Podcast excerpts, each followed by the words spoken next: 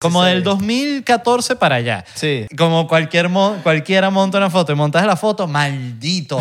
Quisieran los venezolanos comerse esa hamburguesa y tú Y se, se- la estás restregando en la cara. Es una hamburguesa. Botabas el papel a la basura, maldito, el Ese- papel. Ese papel hubiese salvado.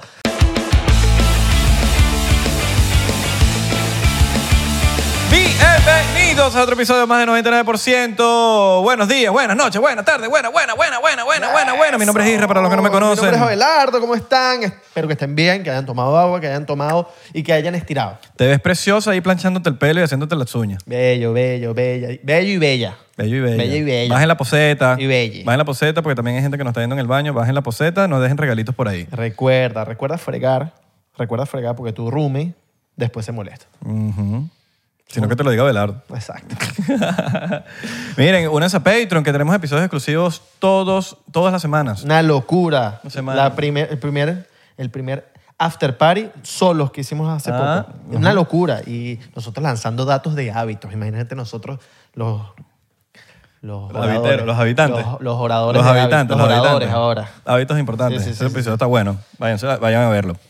Pero bueno, vamos a empezar esto como es. Tenemos un invitado de lujo que tiene millones y millardos de seguidores en las redes sociales. Está trending topic en todo lo que son estas eh, eh, Facebook, Plataformas digitales. en el TikTok, En la radio. en la radio En FM. su programa de la radio. Exitosísimo. Exitoso. A Bueno, las bueno. seis de la mañana. Bueno, no es bombillo, es LED. ¡Ah!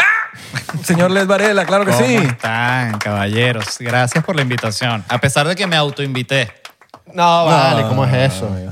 no pero está bien, no Está pasa bien. nada. No, pero te íbamos a invitar Nos también. encontramos en un lugar y yo les dije, coño, invítenme al podcast. Y me dijeron, coño, obvio, y aquí Una invi- estoy. y, o ta- sea. y estabas pendiente como que nuestro, de verdad habíamos hablado. sí, como sí, que hay que habíamos invitarle. hablado. Coño, porque eh, hicimos uno hace tiempo, ya toca otro. Exacto. Hace dos, dos años. Ya hace dos años. Sí. Hace dos años. Estabas diferente y todo. otro Te, pi- corte. te pidieron bastante, por cierto. ¿Cuánto? Eh, Tres personas. Dos, tres. Dos, Tres. Exacto. personas y mi mamá que le gusta leer. Ah, bien, exacto. Bueno, Sus por, chistes. por ellos lo hacemos. Claro que sí. Hay, hay gente que, pens- que no sabía que habías venido una vez. Bueno, porque, exacto, pues pasó ya demasiado tiempo. O sea, ya tienen eh, tres años, me dijeron. Tres haciendo el años. Tres podcast. años. qué ya- locura. bueno, ya llegando. Ya, ya estamos llegando a tres. Tres años dándole al podcast, pero es que pasa rápido. Todo pasa volando. Y sí, ya estamos aquí, ya vamos a cumplir aniversario. Vamos a cumplir hacer una aniversario. locura. Vamos a hacer fiestica. Rumba, rumba, rumba. Una Invitamos- rumbita, y una Led va a ser el fiestica. DJ. Verga, ¿te imaginas a LED Varela de DJ? No, te imaginas al LED en una rumba. Yo nunca... en un, en, en un Eso, universo... eso sí es raro verme a mí en en, un, una uni- rumba. un universo paralelo, LED en una rumba así, pero eh, vestido como pavo, sin con camisa chemise o una ¡Ey! Columbia. No, la foto... Ya va. Hay que mostrar el LED del futuro que vimos hace poco. Vimos un LED del futuro. ¿Te ¿Nunca- acuerdas ¿Nunca te han dicho que te pareces al de Camila? Mira, mira, mira. ¿Cuál es? El guitarrista. Ah, sí, obvio, sí, sí. Hay, hay, vari- hay varias gente que... Varios doppelganger que- por sí, ahí. que doppelgangers, exactamente. Yo tengo la foto, yo tengo la foto. Acuérdate que fuimos a esta fiesta de, de Celsius y había un bicho y tú me dices, marico, mira LED. Y yo volteo así, yo... ¿Te "Verga, tomaste sí". una foto? Sí, papi, aquí está. La Vamos a subir en... Este, se ve pavo y todo. Pa' ver, pa' ver. Míralo, muéstrase la LED. Coño, espero que sea... No, pero era LED, de ahí no se, ve- de ahí no se aprecia. Pero sí... Era un LED millonario pavo. Coño, mejor, mejor que yo, para ver. Pero no, no, ahí no se aprecia, ahí no se aprecia, marico. Coño, sí se parece. Sí se parece. La Sí, verdad. sí, sí. Coño, está bien. pero en porque- persona se parece, marico, es igualito. Mira, estoy seguro que les ha pasado... Ahí estaba en- per- esperando el Ferrari en el ballet. en redes sociales, me- a mí me ha pasado varias veces que me dicen y que mi primo es igualito a ti y me manda la foto y un bicho vuelto mierda. que yo digo, coño, y me arrecho, que es lo peor. Digo, no solo se parece nada a mí, vale, soy mucho más apuesto. Eh, Apuesto me mató. Igual que, que hay veces, me ha pasado que sí, de esta, una de diez que me mandan a que se parece a ti y es alguien, coño, de pinga. Ajá. Pero siempre es alguien que está vuelto mierda y me hace eh, eh, como pensar en la imagen que yo tengo de mí mismo, porque me doy cuenta de que está distorsionada, porque si me comparan con esa gente, na- no se pueden equivocar tantas personas al mismo tiempo, entonces significa que yo tengo el, el ego muy elevado y me veo más bello de lo que soy. Exacto. ¿No, te, ha- no te ha pasado que... Si te hace sentir mejor, a mí me dicen que me parezco a Roque Valero. Coño, qué horrible. Aunque Y es burda, es feo, marico. en- que... entiendo por qué te lo dicen. Sí te Qué parece feo, marico, pero es, es ofensivo, pero también entiendo la vaina. Y digo, Claro. sí, está bien, pero bueno, ofende. Claro, en estos días nos dijeron y que estábamos- teníamos una foto tú y yo y nos dijeron el Roque Valero, de el, el Simón Bolívar de Edgar Ramírez y el Simón Bolívar de Roque, Roque Valero. Valero, sí, marico. A mí- a mí me pasa cuando te dibujan que te hacen que si fan arts. Verga, sí. Y la vaina es que si un, un bicho es Coño, todo feo. sí. Yo es como que, marico, ¿de verdad soy así tan feo? No, y también hay gente que dibuja muy feo, pero igual uno, uno aprecia el detalle de que, coño, que alguien se haya puesto... Uno lo comparte Uno lo igual. uno lo comparte, igual. Dice, Lo bueno, dale, comparto pues. igual, lo like. guardo y digo que bello, pero sí, hay veces Pero no también me que mandes te- un cuadro para la casa. Sí, no. Y, y no, coño, y no me dibujes tan horrendo, por favor. Ahórrate de la, la impresión. Ayúdame. Pero ¿no les ha pasado que les mandan a alguien igualito a ustedes? Sí. Y ustedes dicen, Sí, mierda. weón. Que Sí, es sí, igualito. Hay gente que, que- que es idéntica, que es impresionante. Hay un carajo que, de hecho, recuerdo en la, en la universidad, que un carajo, yo estaba en una, en una fiestica de esas como post-universitaria, así como en un barcito que estaba cerca de la universidad, y había un tipo que me miraba y me miraba y me miraba. Y sabes, cuando tú ya estás como que, bueno, ¿qué le pasa a este tipo? Se me acerca y me dice, coño, te tengo que decir, eres idéntico a mi mejor amigo. Y de nuevo, siempre que te dicen eso, nada que ver. Y me mostró una foto y me impresionó. O sea, era como que te mostraron una foto de, de ti mismo con ciertas diferencias. Pero bueno, ¿No has visto el Elon Musk chino? coño, es una maravilla. Marico, es, igualito. Es impresionante. O sea, da miedo y todo, como que ese tipo puede ir a reuniones y tomar decisiones. claro. por Elon Musk. Es idéntico. Y chino, chinísimo. O sea, es como si fuese casi un filtro, una de estas vainas hechas con inteligencia artificial. Se- se- se- habrá como un- una especie de parentesco si se hacen la prueba de ADN y que salgan como que, mira, Tiene que haber. Porque, Porque no marico, puede es ser tan parecido. A mí me encanta es el bicho que dobla la voz de Messi, que siempre sale diciendo unas, unas barbaridades Que por igualito, Messi.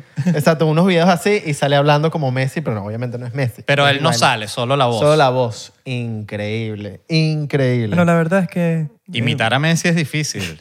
Es- no es fácil. siempre dice la verdad es que... La Sí. verdad es que... Esta pandemia de mierda, siempre decía esta pandemia, la pandemia de mierda. Y, y de verdad que había aprendido mucho porque Y la se verdad rasca que- la barba. Luisito. No, bueno, ah. Porque Messi es como medio Asperger, ¿no? Él está como en ese, como en lo que llaman el espectro, ¿no? Sí, sí, Especial. sí. Del, del autismo y de Asperger. De hecho, hay, hay demasiadas imágenes de el autismo de Messi y tal. Hay una que hace poco salió un video que está como, eh, va a visitar los David Beckham a- allá a la concentración del Paris Saint Germain y todos como que se acercan a saludar y ves a Messi por atrás así mirando para el piso solo que te dice, este carajo definitivamente está en otro peo. Claro. Y que le debe saber a culo también todo. No Y él sé siempre si- hace como- No sé si le debe saber a culo todo, pero es Messi. ¿me Pero él entiendes? hace como ASMR, ¿sabes el ASMR? Que- Eh, La verdad es que... eh, ¿Qué bolas es el Luisito, ASMR, no? ¿Te gusta el todo- ASMR?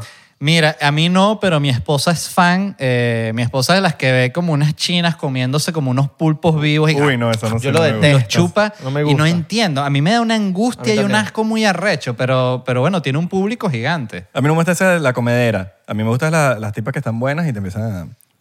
Ay, te están hablando así, te empiezan a hablar. Y que empiezan como a chupar vaina. No, no, chup- no, sin chupar, sin chupar. Ah, ok. Hay unas que son, que me da como, unas dichas, pues, son- Hay unos de barbero. Son top.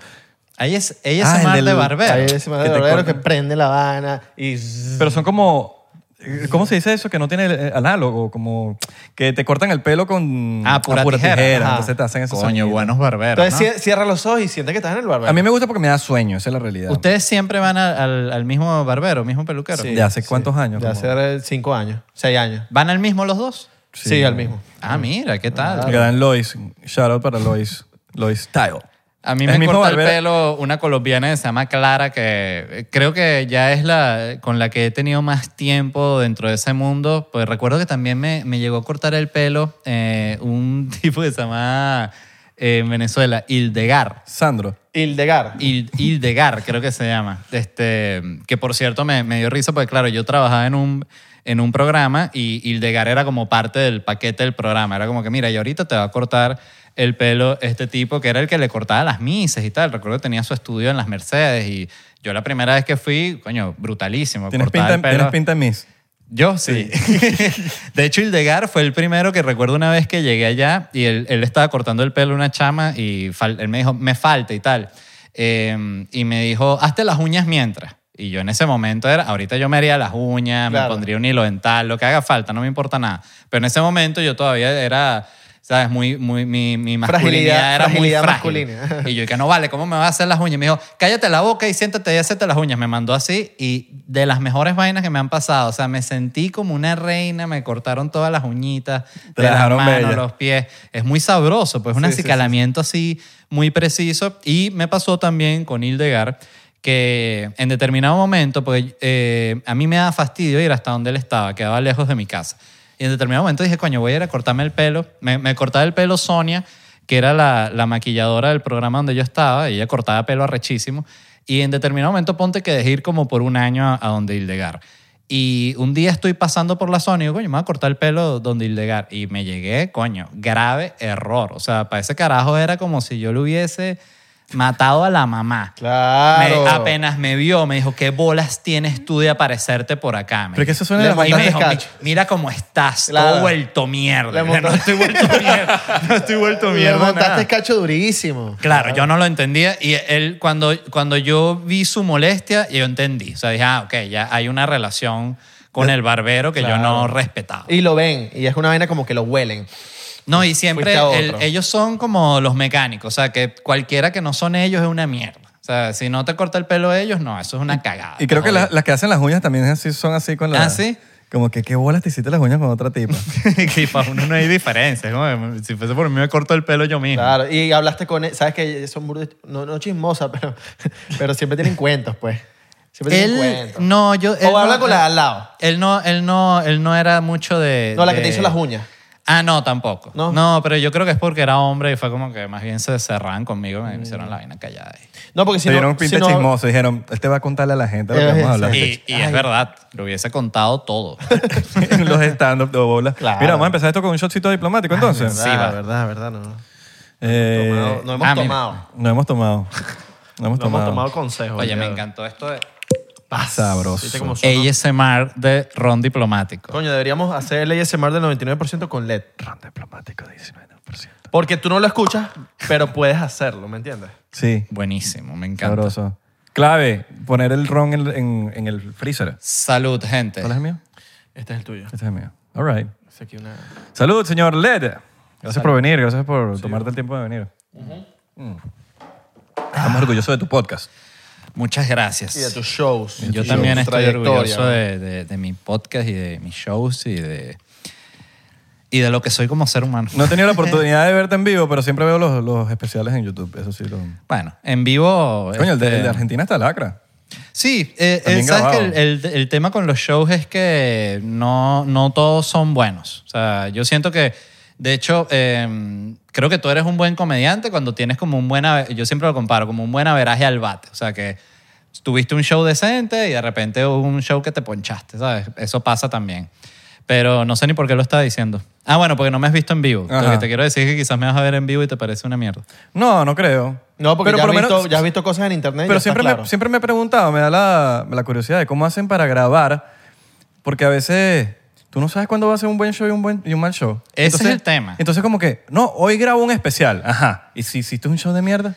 Ese es el tema. A mí me ha pasado eso con todos mis especiales. No que es un show de mierda, sino que he tenido mejores shows que ese que grabé. Claro. O sea, por ejemplo, me pasó con el de Orgullo Nacional y me pasó también con Felicidad, que había tenido mejores shows de ese mismo monólogo y no lo estuve grabando. Entonces, bueno, eh, se perdió, vamos a decirlo. Y pregunta, ¿no les avisas a la gente que vas a grabar un especial? Yo nunca les aviso porque siento que puede romper como la vibra natural que tiene un teatro y que la gente se puede sentir que está pasando una vaina distinta que jode como la, lo orgánico que debe tener el show. Hay gente que lo avisa como para que no haya gente grita- gritando huevonadas Claro. o algo así. O las meseras que tengan... Pero siento que lo que sé lo- que es lo que hacen, o que sea como lo hacen los gringos, que es la manera correcta de hacerlo, que es que se lanza una doble función, entonces para tener dos shows grabados, entonces se visten igual y todo, entonces de repente un chiste salió mejor en el show del sábado y otro te quedó mejor en el del viernes, entonces van combinando ahí. Coño, la señora de la primera fila se ve distinta. Porque hace, tres minutos ¿Y qué coño? Era, era un negro.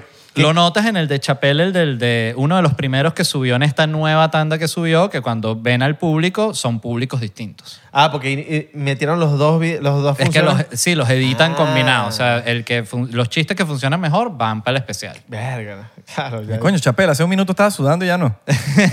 Tienes arepas aquí y aquí las arepas están chiquitas. Exacto. Yo siento que sí, que es, lo, es la manera correcta de hacerla, pero, pero bueno, lo que pasa es que cuesta mucho más dinero. Claro, totalmente, totalmente. Una- unas cuanticas más horas. Puede ser que sea el mismo día, ¿no?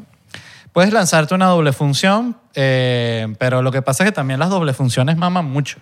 Sí. Entonces no, siento que no, no sé si es lo mejor. Creo que lo mejor es grabar dos días distintos en el mismo teatro con el mismo equipo, pero de nuevo, eso cuesta mucha plata. ¿Nunca te has lanzado así, tipo, voy a lanzarme show con trajecito? No. No te da la No, porque ya No. eso es mucha TNTV, ¿no? No, me da como, me da como, como pena, la verdad. Ok. Como siento que, que estoy como disfrazado. Ok. No, porque hay burdes de comediantes que Sí. sus shows son todos sí, que así. se lanzan una pinta especial. No, yo en mis shows que he grabado me voy vestido como he estado vestido prácticamente Pero a mí, me toda la parece, gira. a mí me parece que por lo menos un comediante muy fashionista, como que no tan comediante. Es Eso, depende. eso es- es- depende. Al final lo que lo determina es la calidad del show. O sea, Sí, si, claro, si estás obvio. vestido arrechísimo y el show fue una mierda, eh, def- definitivamente van a decir, ah, estás vestido y vaina y el show es una mierda. Claro. Eh, pero si el show es brutal, fíjate que, no sé, eh, Eddie Murphy, que se lanza como...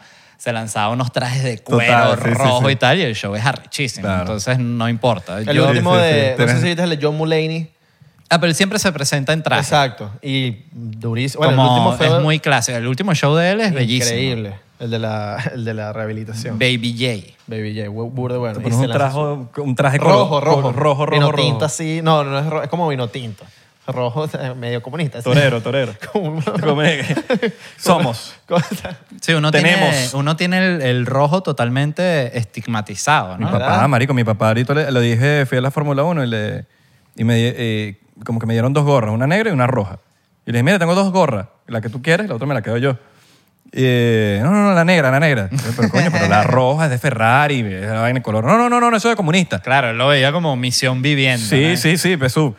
Y entonces como que yo le decía, pero es que viene, él es cubano, weón, viene traumatizado. Ah, y no, el rojo, no, no, no, no, eso es comunista, eso es comunista. Pero así como que, me- como que eso es un insulto para él. Sí, sí, no, yo no, yo el rojo, fíjate, puedo usar cosas rojas. Lo que me cuesta mucho es ponerme que si una playera, una franela roja así, candela, me cuesta. De flores, así, Sí, porque fíjate, por ejemplo, tus pantalones que son rojos, siento que no. Además, coño, es, una, es como tienes esto de los cuadros, pero si fuese solo rojo o tuvieses una franela, gorra roja, dice, bueno, pero ¿qué estamos? Vamos a inaugurar un CDI aquí. Oh, make America, America, America great again. Esa- eso también. Fíjate, tienes esas dos. Qué arrecho, ¿no? El rojo está jodido por todos lados. Exacto. Por los dos lados, ¿es comunista o es el diablo? Diablo mismo. Cualquiera de las dos. Sí, sí, sí, es, Un, es, un, es un color muy poderoso. El- el- estaba viendo la película esta Air, ¿sabes? La de que, Uy. con- Ah, no la he visto todavía. Eh, Increíble, de y las mejores películas Y, de- y en- y casualmente estaba hablando en la tarde del color rojo, de, porque estaba, lo que había pasado con, con mi papá y vi la película el mismo día. Y, y en la película hablan de más rojo, porque eso vende más. Y, y te das cuenta en lo que vende el rojo. Y yo no sé si eso lo entendieron la- los comunistas. El peo de lo que vende el color rojo. Porque, Porque les va súper bien. McDonald's, Burger King, Chick-fil-A, Coca-Cola.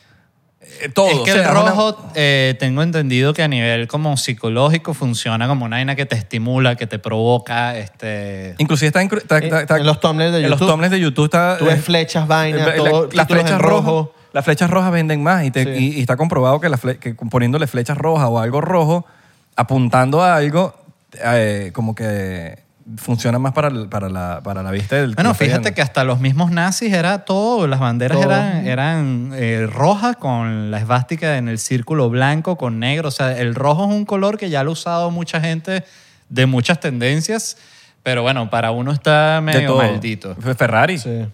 Ferrari, exacto. Bueno, Marlboro, que es en- buenísimo. Sí, Marlboro, todo. Eh, bueno, casi muchas banderas, casi- yo no sé Las si- mujeres, la la, mayoría la de las- regla, todo. Exactamente. No sé si la mayoría de las banderas de los países tienen rojo. Casi, casi. No, Muchas. Muchas. Muchas. Muchas, bueno. Muchas. Pero sí. Sí, ve- que no lo había, no lo había visto así. No, menos, no, menos, menos los uruguayos y los argentinos. Dijeron, no, No, esos no quieren saber nada de rojo. Exacto. nada. Pero les encanta el comunismo, eso sí. Sí, no entiendo esa vaina. Ahí en el sur, uy, les fascina. Pero bueno, es que ellos vienen de dictaduras de derecha, que yo siento que ahí también hay que entender el Claro. origen del, del- por el cual viene la gente. O sea, cuando tú conoces a gente, por ejemplo, eh, eh, mi papá que es uruguayo y todos los amigos que eran uruguayos, o sea, no les puedes hablar nada de, de derecha ni nada de eso. No quieren saber nada, porque ellos tuvieron unas dictaduras que les desaparecían a los amigos de ellos que protestaban. Entonces cada quien viene como con su trauma. Claro. Sí, hay, hay dictaduras de ambos lados. Hay dictaduras de ambos lados y hay que entender el trauma con el que viene la gente. A mí me molesta mucho cuando la gente no puede hacer ese ejercicio de entender, oye, mira, este carajo viene de un país con una dictadura comunista, evidentemente no vacila a los comunistas, no hay que ser un genio. Y este carajo viene de una dictadura de derecha, evidentemente no vacila la derecha, o sea, es normal. Sí, sí, Claro. vienen de... Cada, cada quien tiene una experiencia Cada propia, quien- weón. sí. Y es, es como dices tú, hay que tener un poquito de empatía ahí al momento de por lo menos saber la Sí, por historia eso de los cada pies de- quien. de cada uno. No, y hace que la gente también se radicalice, pues fíjate que cuánt- cuántos venezolanos no hay que por odiar el comunismo sienten que por eso tienen que par- pasarse para la extrema derecha, que es absurdo. Es como que, eh, de nuevo, los extremos están mal. Todos los extremos están horribles. Bueno, mi, Sí. mi, mi tarjeta de votación dice independiente. Ah, que O sea, no, no- yo a la mía sí lo voy a poner comunista. no, porque te, te, te mandan así, ¿eh? republicano o demócrata o independiente. Entonces, Para, para la, la de votación, ¿en serio?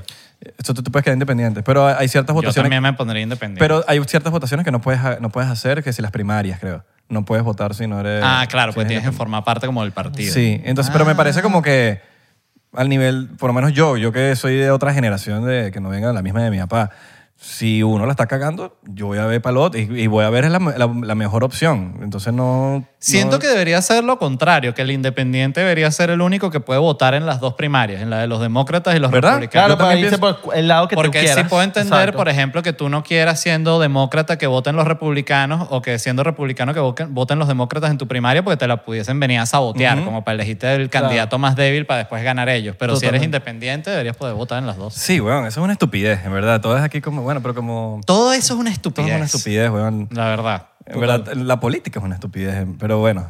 Sí, bueno. Pero es lo que toca y es lo que es y es lo que estamos hablando antes. Como que si uno dice el otro, entonces el otro dice lo contrario. Nada más para llevarle a la contraria. No pueden llegar Solo por a un llevarle punto a la medio. contraria. O sea, exactamente. Es como tú ves que, qué sé yo, que la, la derecha es antimigrante. Es una vaina que es así siempre.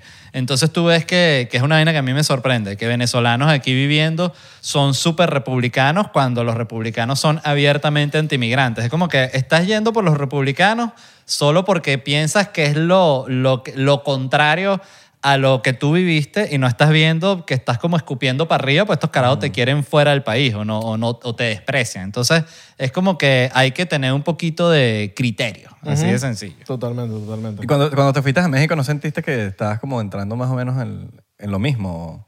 Bueno, mira, fíjate, yo estaba en México cuando ganó eh, López Obrador y cuando estaban todos los debates y eso, y la mayoría de la gente que trabajaba conmigo, que además fue una buena manera de para mí analizar lo que había sido la victoria de Chávez, eh, la mayoría, por no decir todos, votaron por López Obrador. Y, y para ellos era como lo normal, porque era como que ellos tenían ese trauma para lo que para no- Venezuela era AD, COPEI, que eran estos partidos viejos que ya representaban como una decadencia, para ellos era el PRI y el PAN lo mismo. Entonces ellos eran que no, vamos a votar por Obrador porque el país necesita un cambio. Y nosotros, o sea, bueno, los venezolanos del grupo El era gran como que- cambio. como que, mira, men, eh, el, eh, el país no es un, eh, un corte pelo, ¿sabes? Que tú te necesitas un cambio, o sea, tienes que ver por quién vas a votar, pero me impresionó mucho porque todos eran personas de clase media, este, estudiados todos, o sea, no eran ningún ignorante que cae en el populismo, pero igual fueron a votar por el tipo. Entonces, sabes que hay mucho este ataque como al- a la generación que votó por Chávez. Y yo siempre he pensado, esto es como un popular opinion, ¿no? Pero yo he Es como el meme de la, que ponte una situación que todo el mundo te tenía con, la. Exactamente. Yo siempre he pensado que todos los que dicen, ah, no, los boomers fueron los que montaron a Chávez, si no hubiese ganado Chávez en esa época y suponte que se hubiese mantenido a Pay hasta los tiempos actuales y sale un personaje tipo Chávez, Salas Romer. yo estoy seguro que esos, esos carajos que eh, acusan a los boomers hubiesen votado por ese candidato Claro, de claro. izquierda. Porque hubiese sido otra situación y hubiesen estado en la misma actitud huevona de el país necesita un cambio, Sí. este es el carajo que se iba a arreglar la vaina. Tú no tienes forma de saber Y lo que va a pasar. Y acuérdate que por lo menos los cubanos eran los que le decían a los venezolanos no votes por este carajo. Eh, y se arrechaban y los se venezolanos. arrechaban. Y entonces Venezuela no es la historia se repite. La historia se repite. Es impresionante esa. Sí. La de Venezuela no es Cuba, eh, eh, Argentina no es Venezuela, México no es Venezuela. Sí son. Sí, bueno. La historia se repite. Nosotros diciéndole a estos carajos no voten por él, votan por él. Y nadie, la vaina se repite. nadie aprende en experiencia ajena. Sí, o sea, yo propia. algo que viví en México es que no había forma de explicarle a la gente, mira, no votes por este carajo porque es un populista y todo esto que está diciendo que va a cambiar no va a cambiar un coño, lo está diciendo para llegar al poder y después va a ser la misma mierda. No hay forma de que eso la gente lo entienda si no lo ha vivido. Entonces, a veces ya, yo, yo ya soy más de callarme la boca y no digo un coño, vota por quien se te dé la Claro. gana, ¿sabes? Ya. Es que yo, lo que sé es que yo no voy a votar por esos carajos Exacto. nunca en mi puta vida. Es que te sí. tienes que dar tu coñazo tú mismo. Porque y ya, si no, no- lamentablemente es un coñazo, que es un, es un coñazo de verdad. Marico, es un coñazo que la casa se derrumba así. Exacto, que se jode todo el país. Sí, huevón. Entonces, bueno, pero no, de nuevo, no hay forma de, de explicarle eso a una persona que no, que no lo ha vivido. Y después viene lo malo, después viene, ah, no, que no sé qué cosa. Fíjate, la cantidad de gente, para mí yo siento que uno de los conflictos que viven más los, los venezolanos y, y- y- y siento que sobre todo los venezolanos artistas, es darse cuenta de que fuera de Venezuela y en la mayoría de los países, todos los artistas son de izquierda.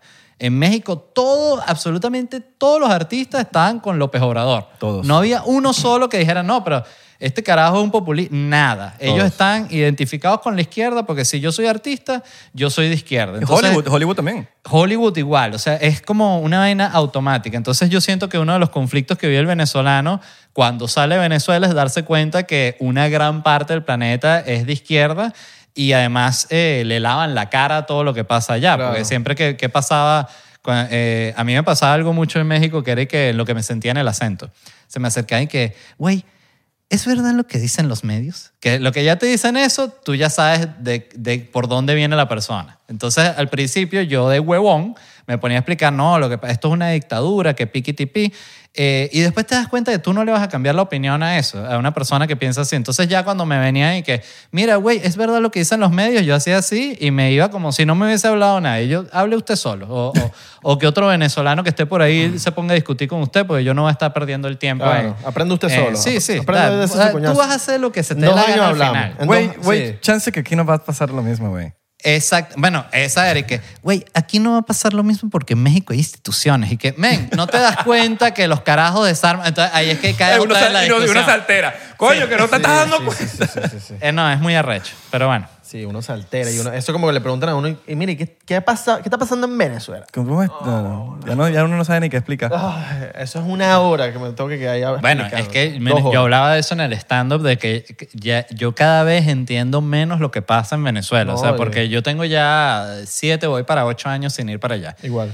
Y, y, y cuando leo las noticias de política me doy cuenta que no entiendo nada. Empezando porque no sé ni quiénes son los carajos que sale un bicho que este es el, el, El nuevo. presidente de tal partido. No sé qué partido es ese, no sé quién es ese carajo, primera vez que lo veo en mi vida. Y uno dice, ¿quién es ese carajo? Marico, ese es el, el gobernador de Aragua, unas vainas así. Uno dice, ¿quién es ese bicho? Y uno no tiene ni puta idea. Por eso yo ya de política venezolana eh, a- a- más allá de expresar mi desacuerdo eterno con el chavismo, yo no opino, porque la verdad estoy perdido por completo. Claro, Sí. claro. De hecho, eh, sin ir muy lejos, el tema de las elecciones actuales de primaria, no, no entiendo un coño. Nada. además es que estás aquí, estás, eh, o sea, aquí te están atacando con todo lo No, de aquí. Y cuando opinas de política, viviendo en Miami, Sí. es como que te atacan los chavistas y los opositores también. Ah, desde Miami muy sabroso. No, sí, huevón. No, no opino. Ya, ya, viste, ya terminamos. Ah, no opino. No opino. pues. No, Ay. Porque opino allá, no puedo opinar. No, opino si acá, estás- tampoco puedo estás en opinar. Miami. Sotcito por, lo- por los quejones, Ah, pues. ah, ah, habla con Carlangola. Bueno, Pero ¿cuál es el pedo? Yo no sé, nunca he entendido el pedo por el que se fue y el que vino y el que se fue. Ya, que, que quedarse quieto. ¿Cuál es el pedo si te fuiste, si te, fu- te viniste? Ey, ya, todo el mundo- Ustedes no se acuerdan de la época, eh, tipo por ahí 2015, que si alguien estaba afuera y montaba que si una historia así de una hamburguesa y que estoy comiendo una hamburguesa, montas la hamburguesa cuando la gente... Verga, menos mal que pasó esa época, porque eso, Eso, era... eso fue como 2000. Estás restregando a la gente la comida. Es como que 16. no como. Mira, yo recuerdo esa época por ahí, eso, 2015, Sí, como sí. del 2014 para allá. Sí. Que tú no, si tú te ibas de vacaciones y estabas en Nueva York de vacaciones y montabas eso, te- una hamburguesa que estaba bonita, como, cual- como cualquier mon- cualquiera monta una foto y montas la foto, maldito, quisieran los venezolanos comerse esa hamburguesa y tú se la estás restregando en la cara, marico, es una hamburguesa. Botabas el papel a la basura, maldito, el Ese- papel. Ese papel hubiese salvado. O sea, que a mí, ese me parece el real tercer mundo. sí. O sea, ni siquiera es el, el aspecto de la ciudad ni lo que está pasando. Ese es el tercer mundo para mí. Sí, totalmente. De esa manera de pensar. de- Esa manera de Estamos pensar aquí que además es, una, es como una... Y siempre un sale algo nuevo. círculo eterno de resentimiento que no se detiene jamás. Siempre sale algo nuevo. Siempre sale como que una nueva manera de... El pedo de la Venezuela Premium ahora. Bueno, a mí me pasó una vez que eso sí me sorprendió, que me, yo me mandé a hacer una, una computadora gamer, ¿no? Que me salió cara. Entonces... Con tu este, silla gamer y todo. Todos, todo gamer. todo con luces rojas y verde, todo gamer. Y, y coño, monté mi foto de la computadora. No solo monté la foto, monté como la, la foto de las piezas que había comprado. Este, una tarjeta de, de video bien arrecha y todo. Coño, cantidad de gente me escribió de que, coño, ¿y cuánto te salió eso, coño, tu madre? Andas mostrando tu prosperidad. Y yo me quedé como que, men, Sasha Fitness está mostrando una casa de millones de dólares. Yo estoy mostrando una tarjeta de video. Mámame el huevo, de verdad. O sea, por favor. Y ahí es que te ves también que ves que el- el el- la cancelación o el cancelamiento es selectivo, totalmente con, Sí. va con la persona. Sí. O sea, hay gente que lo puede hacer y gente que no. Eso es como, el, Claro. como, que, como el huevón que se deja cancelar. También. O sea, como que si tú te dejas cancelar, entonces cualquier, de cualquier cosita que tú hiciste, ¡ay! te cae encima. Como está el que le sabe a mierda todo y no te, caen, no te pueden caer encima porque tú sabes que tú tienes, eres acero. Si te sabe a mierda, eres prácticamente incancelable. O sea, la única forma de que te puedan cancelar es que realmente hagas algo horrible que es, es reprochable por todo el mundo. Pero O sea, que ser- Claro, sí, claro, de claro. verdad, una Que vaina tú horrible. reconozcas, coño, sí la cagué. Sí la cagué. Sí la ¿Qué cagué. pasa? Ojo. Sí, sí. ¿sabes? Pasa, Yo la he cagado, siento que todo el mundo la ha cagado, Sí, sí. sí, sí. Pero en lo que tú, y siempre he pensado, lo peor si te cancelan es pedir perdón. Eso es la peor vaina. Tú tienes que pedir perdón eh, y siempre lo he pensado así. No hay que pedir perdón nunca, porque si realmente hiciste una vaina horrible, tú te la vas a tener que ver con la ley, así mismo. Y si no, no pidas perdón, porque la gente que te está cancelando, si tú pides perdón, a ellos les sabe a culo. Ellos no, les no les va a bastar nunca nada. Nunca, Ese perdón no es nunca, suficiente. tú nunca. piensas que tú- Es- ah, un perdón va a quitar lo que tú dijiste. Exacto, y ese perdón, ¿crees que, que eso no quita lo que tú hiciste? ¿Quieres ahorita sí, te preocupa? Mira, siento que es peor porque más bien la gente que te respeta y que, y que, y que cree en lo que tú haces en tu trabajo te pierde más respeto cuando ves que ¿Verdad? estás cagado. ¿sabes? Claro, O claro. porque unos huevones te, te asustaron de que te van a cancelar cuando realmente esa vaina... eh, la verdad es que no existe. O sea, el cancelamiento real yo creo que es cuando tú la cagas a un nivel que genuinamente eso te afecta en la cantidad de gente que está yendo a tus shows, en mi caso, que no me ha pasado, eh, o la cantidad de gente que está viendo tus vainas. O sea, si de verdad la cagaste, es, es, no, es muy obvio. Y muy clave lo que dijiste, pensar en los que te quieren, en los, o sea, en los que te respetan. Claro, Porque si los- les pide perdón, estás perdiendo su respeto. Totalmente, Está- porque ellos saben que tú eres, por ejemplo, en mi caso, yo siempre he hecho eh, humor negro, chistes que son pesados, como tú quieras. Si yo hago un chiste de esos y después voy y pido perdón, oye, una parte importante de la gente que me sigue porque hago esos chistes va a decir, "Ah, no, pero este huevón se cagó. Se cagó y ya, ya, ya no es el mismo. Ya no es el mismo. Un tú no chiste, ves a un- ninguno de los bichos arrechos pidiendo perdón ni cagándose. no, o sea, no. de, de nuevo, tú tienes que pedir perdón si la cagaste de verdad, verdad. Yo creo ojo, que lo, le lo puede que mejor a que puedes cualquiera. hacer es mm, capaz no repetir la misma vaina. Aprender. Yo siento Aprender, que hay veces y que uno ya. la caga y dice cosas que, que nada que Pero- ver. pero- a mí me ha pasado. O sea, Pero, marico, sí, el, sí, el- sí. el- el- el humano siempre está en constante cam- cambio, weón. Y, Y, si, no, y si no estás en, en constante cambio, estás ahí ya Sí, pero ¿cómo te- decayendo, cómo- ¿me entiendes? esa vaina que te estás juzgando por una Exacto. vaina que hiciste en el 2009, por ejemplo. Y puse un tweet en el 2009 de tal cosa. Y ahorita te no, ¿qué tal? Y te quieren cancelar. Es como que, bro, yo no, yo no soy el mismo que la semana pasada. Mira, y yo siento que uno tiene que como que apechugar con lo que uno ha hecho porque yo tengo eh, shows que están montados en YouTube donde digo chistes que ahorita no los diría porque siento que están mal. Así mismo te lo digo.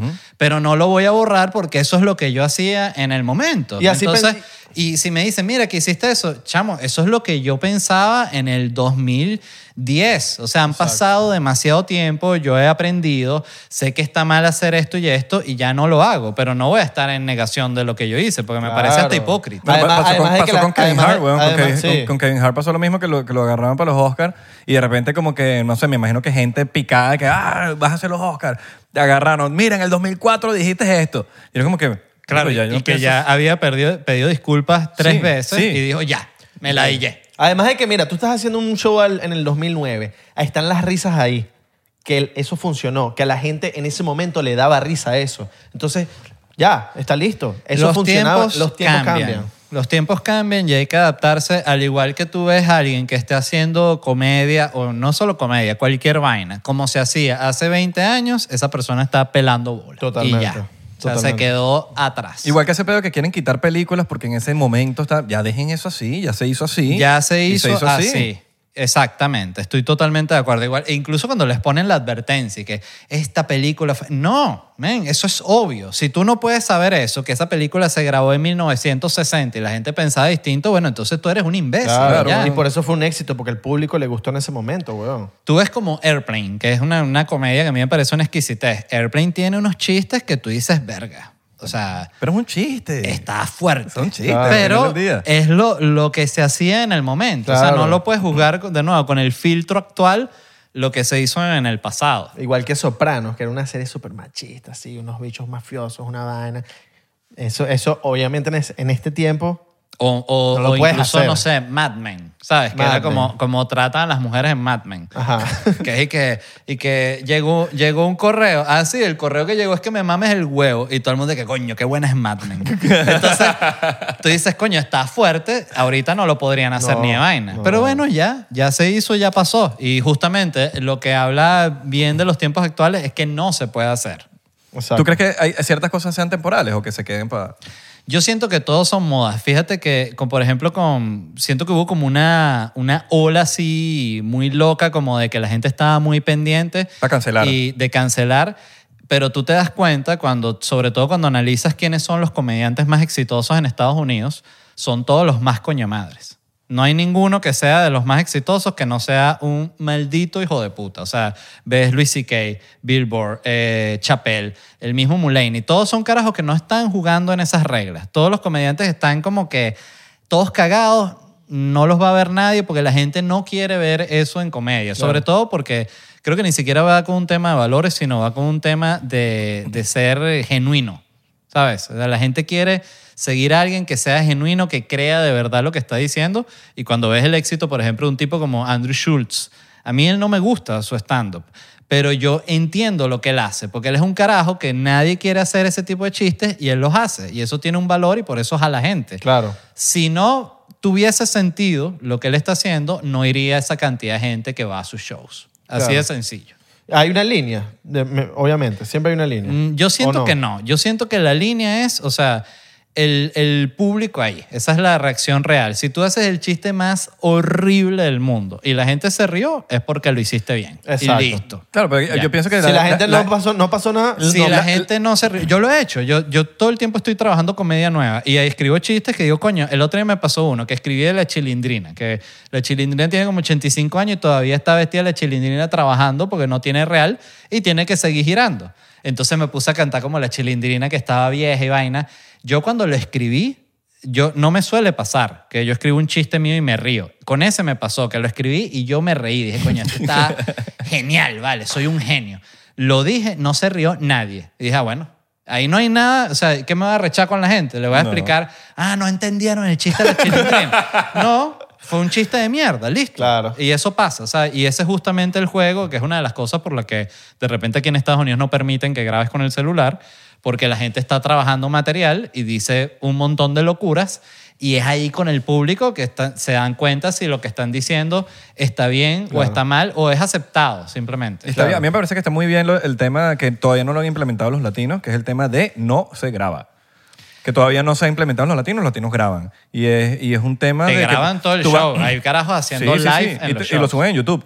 Y el peo de, por lo menos, tú vas a un improv en Los Ángeles de, de comedia gringa y, o La Factory o lo que sea, y si te encuentran grabando, te sacan. Hay que Así poner de unos sencillo. stickers. Hay Usted que está poner unos grabando, te stickers en la sacaron, cámara. del, te sacaron del show. O directamente, como me pasó en, eh, en un show que fui a ver de Mark Norman en Nashville, o me pasó en el de Chappelle, en el de Billboard, que te meten el celular en esta bolsa Ajá, que queda como cerrada. Y te la pueden- y- listo. que no puedes hacer nada, ni siquiera dentro de la bolsa puedes tipo... No, y lo cómico es que hay eh, dentro del venue un área que es tal cual como lo, lo que era el área de fumadores, pero para el celular. O sea, que entras ahí y ahí te quitan el celular de la bolsa y tú ves a la gente ahí mensajeando y Y llamando. tiene, y tiene como una maquinita, una llavecita ahí que te lo Sí, es tal cual Claro. como la vaina esta de, como la vaina que le ponen a la ropa para que no se la roben, Ajá. que necesitas un, un- No puedes tú mismo hacerlo. No, No. puedes tú mismo.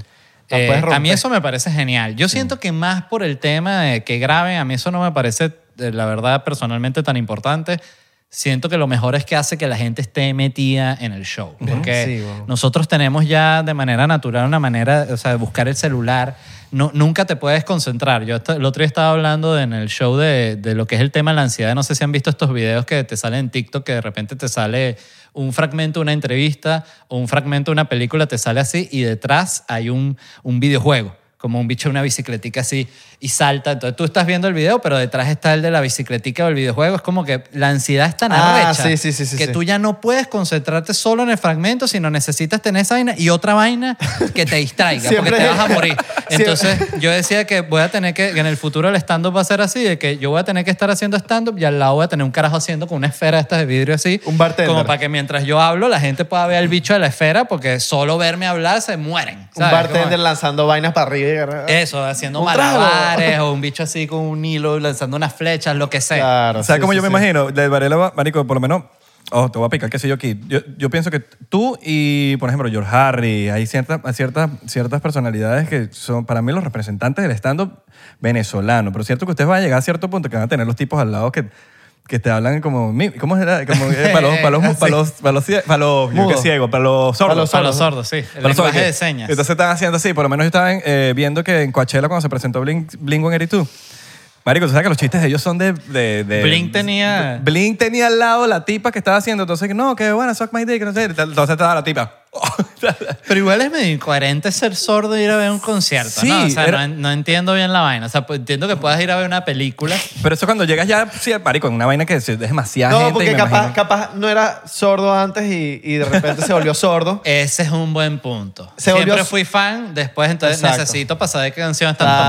Claro, exacto. Entonces él está ahí, marico, eh, los bichos volvieron, eres sordo ahorita, pero qué Y que. "Ah, esta es mi favorita. Hay de todo. Ese es mi, mi chiste favorito de LED. ¿El de qué? El de... Claro. Capaz un sordo que te vio en el mostacho, no sé. Oye, sería, sería un buen plan ver un show de stand-up que sea un carajo sordomudo haciendo puras señas para bichos sordomudos que entiendan la vaina y se caguen de la risa. Verga. Verga. No sé si existirá, pero debe existir. Yo vi un especial de, no es un especial, es un documental que se llama Asperger Are Us, que es buenísimo porque son cuatro carajos que tienen Asperger en distintos grados y, y están preparando como un show de improv de comedia. Entonces te ayuda mucho a ver realmente el- lo que tienen los carajos, o sea, porque lo que tiene además es un tema de hiperactividad. Recuerdo que el tipo que es como el, el líder de ellos, el bicho si termina la reunión así creativa, así como estamos aquí, y el bicho que, bueno, me voy, agarra la mochila y se va corriendo a toda velocidad. y los carajos le dicen los que graban el documental, y que, ¿por qué te vas corriendo? Y el carajo y que, pero ¿por qué no? O sea, yo me quiero ir a todos lados corriendo. Y lo peor es que me sentí identificado, porque ah, no sé si a ustedes les ha pasado, pero yo ya tengo casi 40 años y hay veces me provoca irme corriendo para lugares, pa- o sea, así ya. corriendo a Yo toda soy, yo soy profesional haciendo bomba de humo, si eso cuenta, pues. Eso es medio, medio, es como un toque de Asperger. A mí me encanta. Eso yo siento que es la única manera de irse a un lugar. Y Sobre todo si hay más de ocho personas. Sin Claro. herir susceptibilidades de nadie. Porque cuando tú dices me voy, entonces esta persona, ¿pero por qué te vas? Y entonces ya le estás haciendo, ya le estás haciendo a la otra persona de por qué. Y cuando tú te vas, nadie se. la- a la gente, mira. Y a la gente le sabe a culo. A la gente le sabe a culo. Y, y hay un- eso es un tema del ego humano, weón. Que el ego humano, la gente piensa que a la gente le importa si tú te vas o te quedas. Y a, nadie, le importa. A nadie la- le a la importa. gente le- el que se quiere quedar, le importa el que se queda. Y ni siquiera se van a dar cuenta. Tú te vas y no se dan, se dan cuenta como a la hora. Verga, ¿dónde está LED? Se fue ah, pa'l no, se fue. coño. Ah, se fue. Ah, ok. Y sigue la conversación. Yo Pero- siento que es hasta respetuoso la bomba de humo. Sí, es respetuoso. Porque la gente Eso está me- en su conversación. y tú- lo que yo si- siempre siento que hay que despedirse del que está cerca de la puerta. O sea, Claro. si la rumba está aquí, eh, los dos que están allá, "Ay, para allá me voy, papá, y te vas para la mierda. O capaz el cumpleañero, quizás. Eso también. Capaz Gracias el por compañero, coño, invitarme. mano, gracias por invitar, todo, Pero mira, otro. shh, me voy. Exacto. Coño, pero ¿por qué te vas? Mago, mago. No joda, todos los, el, el, ma- mi chegallero se quedó pendejo. Marico, tu, tu jeva hace yoga, es una instructora de yoga, ¿verdad? Tú ahorita estás en un pedo yoguístico, así. Mire, yo no hago tanto yoga, eh, me pego a veces a las clases de ella, pero es que, coño, el yoga es muy coño de madre. O sea, de verdad, es impresionante. Yo no sabía nada de yoga, de, de hecho, debo decir que tenía cierto Prejuicio. prejuicio con el yoga, pues lo sentía que era como muy como de la misma vibra, sentía que iba como con la astrología, como que iban ahí, ahí. Claro. Y Que era mojón. ¿Qué signo eres, Led? No, mentira, no te voy a hacer esa pregunta, marico. era- Sagitario. Eh, no, pero fíjate con el yoga, después de que empecé a hacer yoga con ella, me quedé impresionado de lo difícil que es y de cómo te hace sudar y te vuelve mierda. No me acuerdo, los, Y- los huesos te empiezan a sonar. Mano, como el balance. Como uno se da cuenta que uno no tiene un coño de balance, weón. No, y que eres tieso. O sea, yo me di tieso. cuenta de que yo era como una tabla, como un bloque, un ladrillo andante que no podía doblarme en ninguna forma. Tenía todo el cuerpo jodido. Eh, pero la verdad me encanta. Me parece que el yoga es tremenda disciplina. Es arrechísimo. Y hay no sé cuántos tipos de yoga. Eso es la otra vaina. Que O sea- ahí, ahí, de hecho, eh, es interesante porque el, tú puedes conseguir en YouTube así como las clases de los bichos que son como decirte el Osho del yoga. Sadhguru. el, sí, el, el más arre- el Jordan del yoga. Todos esos yogis Y que- siempre es un, un hindú así como de 120 años como con un pañal Y con una vaina aquí arriba. que no hace un coño. Lo único que hace es decirle a la gente Ashtaranga Barangara. Entonces se hacen la vaina. Pero no, sí, me parece que el yoga es arrechísimo. Yo antes ni siquiera sabía que era un yogi. Pero yo pensé que yogi era el, la comiquita, pues. Yogi. Los joggers. Los no. Los yoggers. Y yo que mira, yogi, ¿no? Que, ah, ¿qué son estos bichos que...? ¿Qué ok. bolas el oso yogi, El no? oso yogi, Eso bro. desapareció. ¿Y cómo se llama el chiquito? Coño, ahí me jodiste. A ver. Era...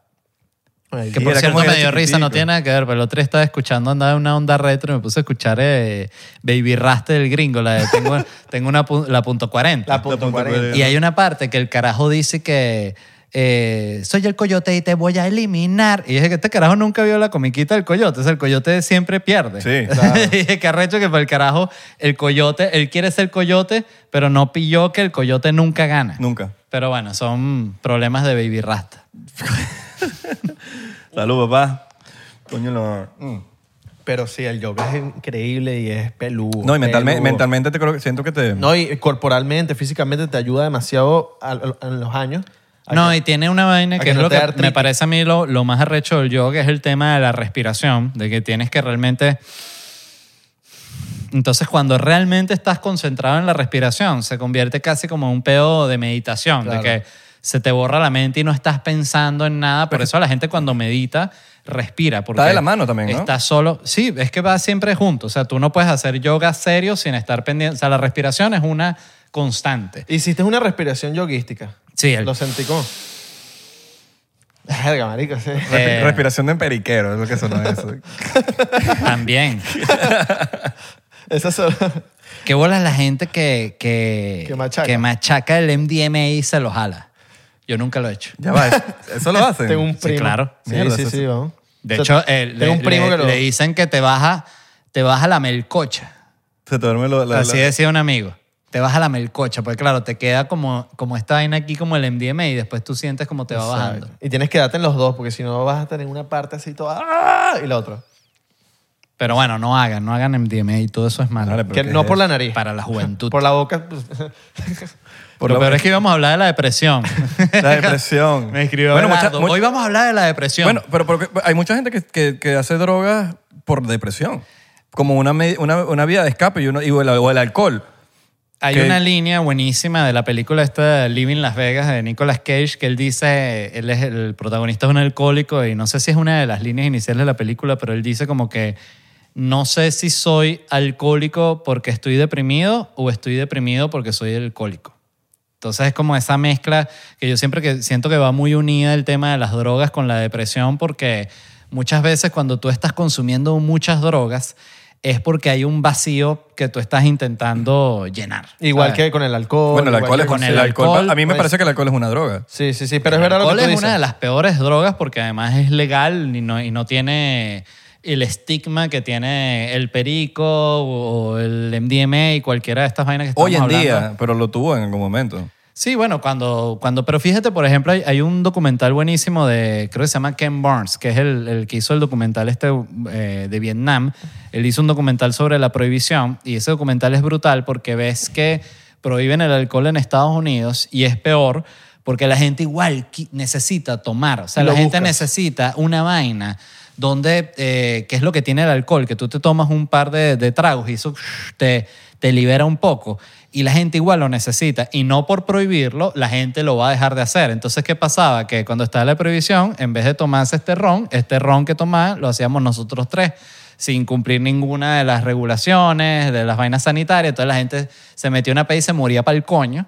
Entonces era como que, ah, no, es peor la, la prohibición. Vamos Claro. otra vez a ver que la gente que sabe hacer alcohol haga el alcohol como se tiene que hacer para que no se muera un, un coñazal. En- ahorita en. Canadá como que están legalizando creo que la cocaína. eh, Yo siento que deberían legalizar todo porque Sí, además bueno. es la manera de, de cuantificarlo. Hay una vaina buenísima, no sé si es buenísima, pero que me impresionó mucho que vi en un documental de, con la heroína, en, creo que era en Alemania, de que ellos tenían como estos centros que le daban a, gente que estaba en estado de indigencia y así la heroína, pero se lo dan en un cubículo como si fuese un barbero que tiene un espejo completo adelante. Entonces se la daban ahí, los bichos se inyectaban y cuando se despertaban lo que veían e- eran ellos reflejados vuelto mierda en el espejo y ellos tenían el centro de re- rehabilitación abajo de ese mismo lugar donde les daban la heroína.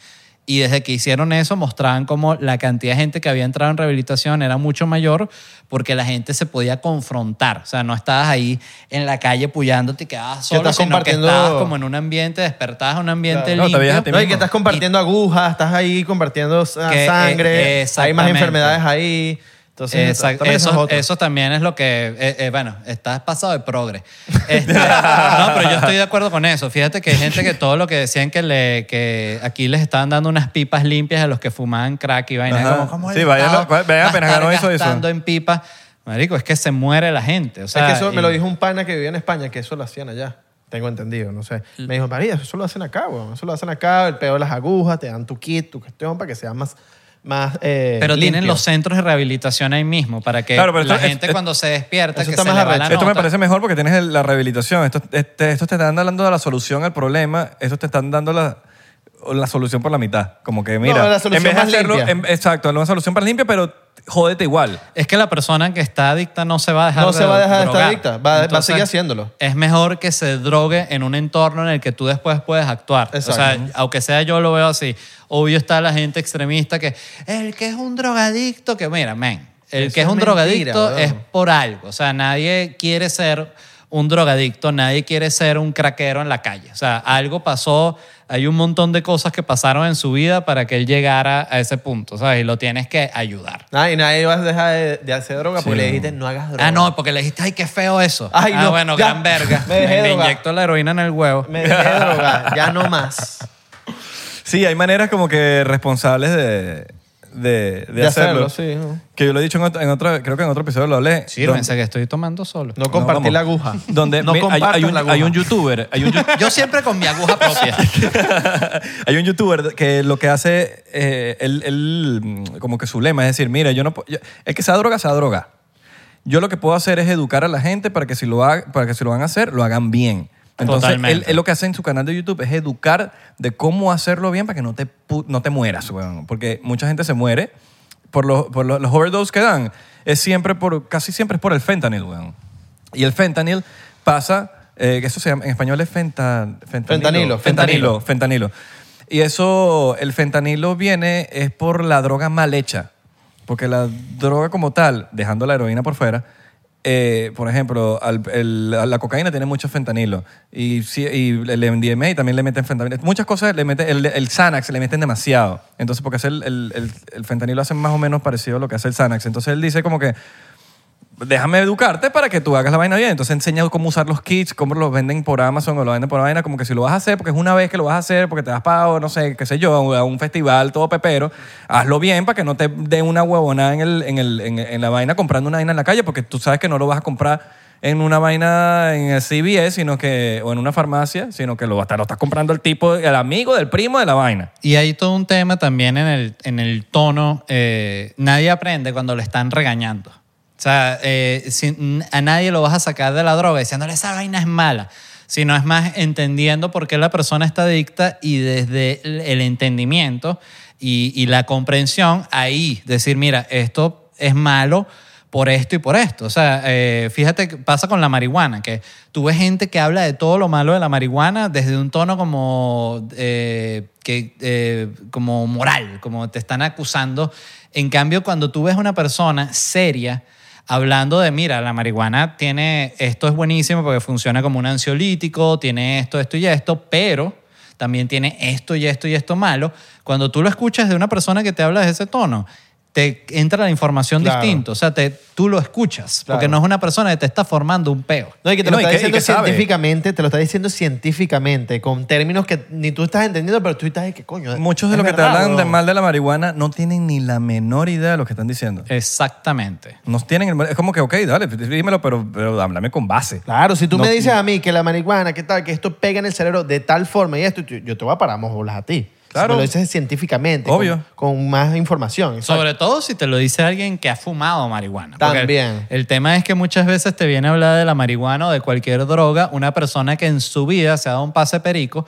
Entonces es como que, ¿cómo coño tú me vas a hablar a mí?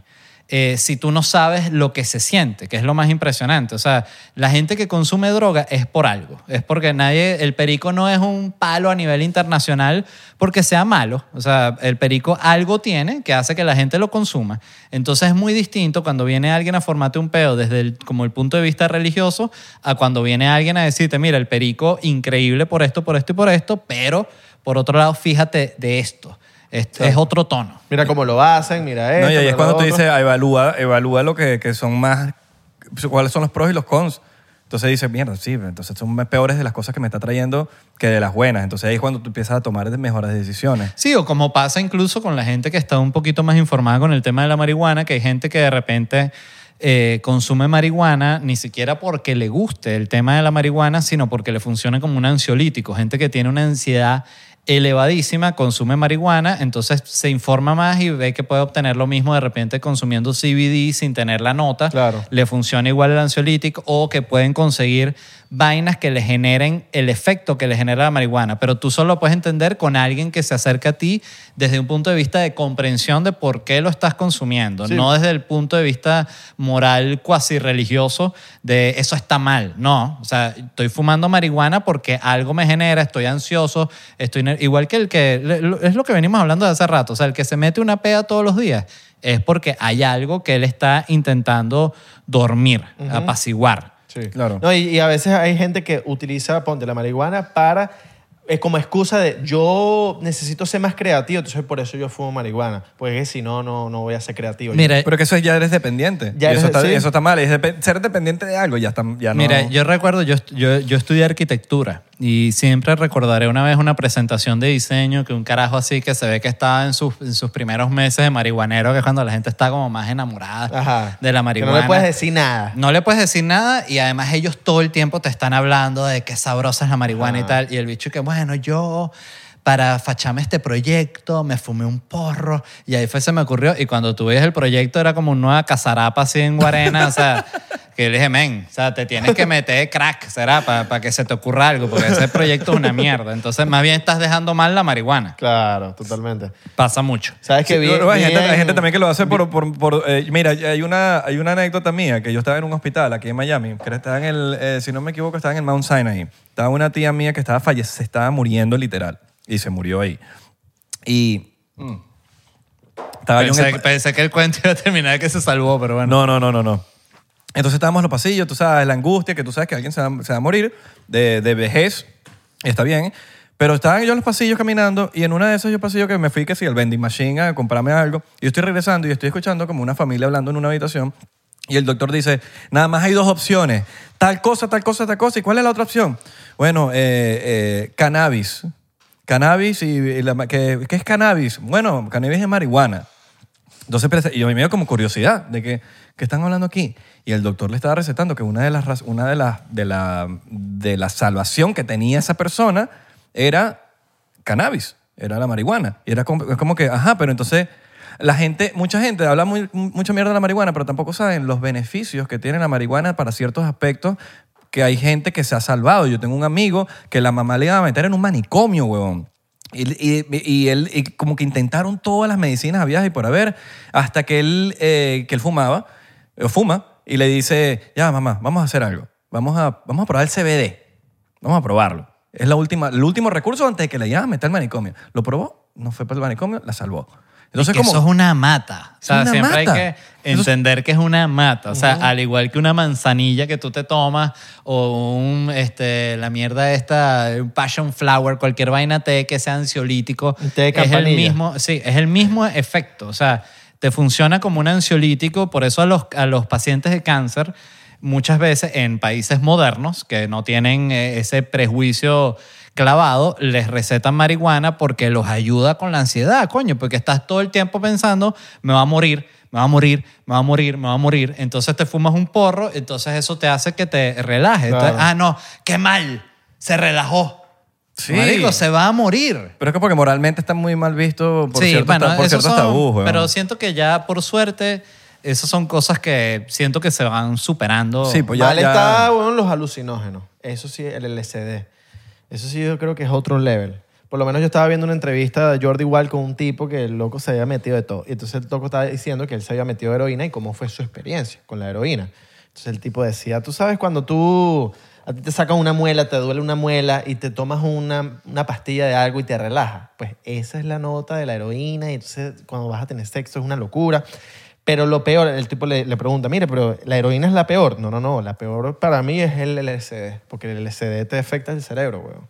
El cere- la heroína como que, obviamente, es malísima también, pero tú puedes durar dos años metiéndote heroína y no va a pasar nada. No, y el peor es duras que dos si- años si te pasaste de metiéndote vuel- LSD y... Si te pasas de vuelta con la dosis que no tienes que darte y tac, tac, uh, listo. Bueno, hay gente que queda loca, literalmente. ¿Con el LSD o- o con, con- el LSD y con cualquier droga, incluso Sí. con la marihuana. Hay gente que entra en estados psicóticos que no... Porque además la, eh, es igual que cualquier vaina. El café, el alcohol no le afecta a todo el mundo igual. Fíjate que hay gente que se puede clavar una botella de ron y está relajada y hay gente que se toma un shot de esto y están, Claro. pero que te lo tienes que llevar cargado. No, o sea, y- cada o- cuerpo o- es diferente. O se ponen Sí violentos. o se ponen violentos, que es lo peor. Eh, siento que, por ejemplo, eh, hay cantidad de estudios con los hongos que le están metiendo también para que los pacientes, eh, bueno, eh, Hoffman, el que inventó el... el- Albert ah, no, Hoffman. eh, mentira. Albert Hoffman Eh, inventó el LSD. eh, sí, exacto. Ajá. Que además que fue arrechísimo porque el carajo... Qué sabroso meterse la primera nota en la historia del LSD. ¿Eso, eso- ¿Eso tiene algo que ver con Charles Manson? No. no, no, no, tiene nada que Albert ver. Hoffman es el que inventó los papeles. Sí, que- disculpen que mi ignorancia en ese tema. No, pero, pero bien que lo preguntes. No, porque yo sé que- Hay gente que dice, eso es como Manson, No, que porque- se metió un ácido y mató a esos No, pocos porque carajitos. Charles- yo sé que Charles Manson trabajaba Qué con la bueno CIA. que no sepas, en verdad. ¿Cómo, ¿Tú sabes Charles, cómo Ma- es ese Charles tema Ma- de la- Charles Manson trabajaba con la CIA para, con- para testear con la gente ciertas drogas para, para, en algún momento, la idea era trabajar con el gobierno de controlar los militares y ciertas cosas. Entonces, como que, por eso, sé, por eso pregunto la vaina de Charles Manson, si, era, si tenía algo que ver con eso. Sí sé que en el caso de los hongos hay cantidad de estudios que se están activando porque también los hongos lo que hacen es que te, eh, te dejan hecho hongos. No.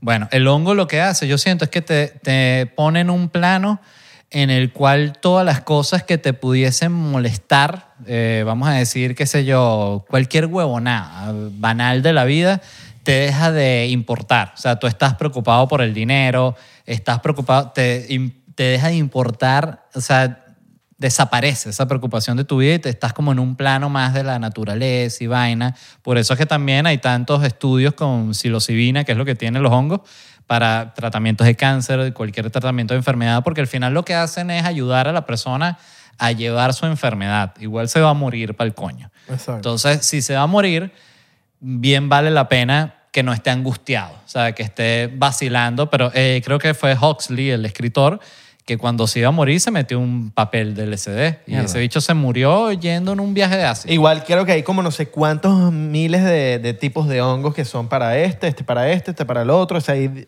me, me vi un documental, Fungi, no sé qué tal, no me acuerdo el nombre, en Netflix, que es- cada capítulo es uno de hongos, uno de, de creo que es LSD, LSD, otro no me acuerdo de qué es, pero son cuatro capítulos. Ahí es que está el cuento de Sting.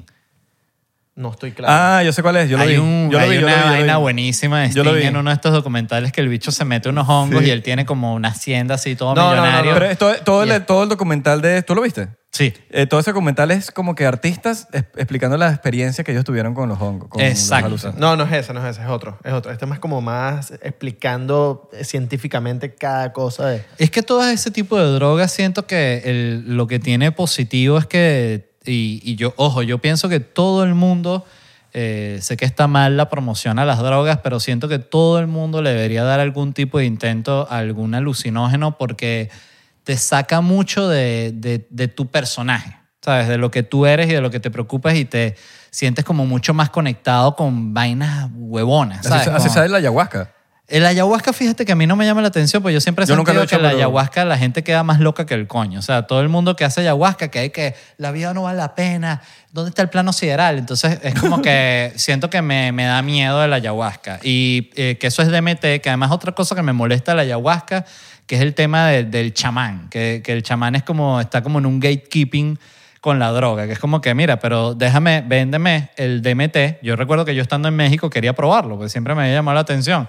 Y conseguí un carajo que, que producía el DMT. Intenté comprarle. El carajo, no, yo, yo soy el chamán, yo vendo la vaina. Entonces es como que, no, pero déjame yo meterme la vaina, porque el primer bicho que la descubrió no, te- no tenía el chamán diciéndole que cuál es la, déjame yo vivir la vaina. Pero no, ellos tienen como eso, no, yo te lo, yo te lo doy, yo te lo meto, vaina. Me decía anoche. Eso. No, no, yo mismo me lo, por eso me lo, me, me au- autocanté el chinazo, como hay que hacer.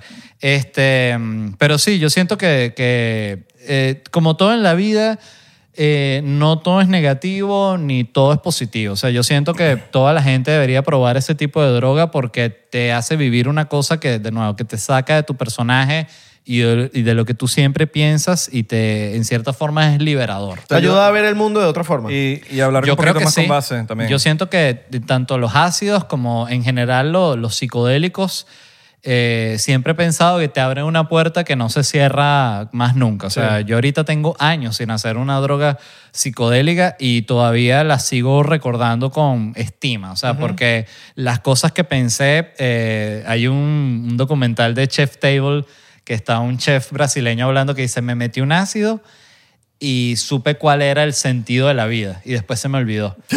Y fue así tal cual. O sea, yo recuerdo una vez que me metí un ácido y recuerdo estar que teníamos una parrilla y habíamos prendido, o sea, teníamos la parrilla no para preparar una carne, sino como para tener un fuego prendido ahí porque es muy estimulante. Y recuerdo que mis amigos estaban metidos en mi casa y yo estaba afuera viendo el fuego y viendo el fuego fue tal cual ese sentimiento de entiendo por qué estamos vivos, qué absurdo todo lo que a mí me preocupa, si me va bien con el stand-up, si la gente me quiere o no, toda es vaina tan ridícula, tan imbécil, cuando lo, divino es estar vivo, vivir la experiencia de estar vivo. Y esa experiencia no se me quita más nunca, o sea, a pesar de que lo viví en una nota, se te queda. Pues como cuando tú piensas, es como cuando, sin ir lejos de las drogas, cuando tú te das cuenta de una vaina que es una verdad de la vida, que te llegan, que dices, esta vaina es una estupidez. Claro. Y ya. Y eso, cuando lo que tú lo descubres, se te queda siempre contigo. Claro. Salud por eso. Bueno, mano. Bueno, salud por eso. ¿Será que Gracias lo, por segui- venir, lo- lo ¿no? seguimos en Patreon? Dale, pues. Unos, unos minuticos más en Patreon. Claro. Gracias por venir, mano. Gracias. No, Y- gracias a ustedes. Y nos vemos en Patreon. Saludos, esto va por ustedes.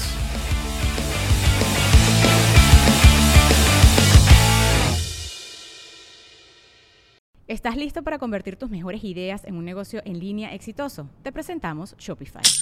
Tal vez no lo sabías, pero nuestro podcast More Than Mamis es un negocio y lo empezamos por supuesto para desahogarnos y hablar sobre la maternidad, no para convertirnos en expertas de ventas y del e-commerce. Así que sí, necesitábamos ayuda para vender nuestro merch y poner en marcha nuestra tienda. ¿Y cómo suena con Shopify?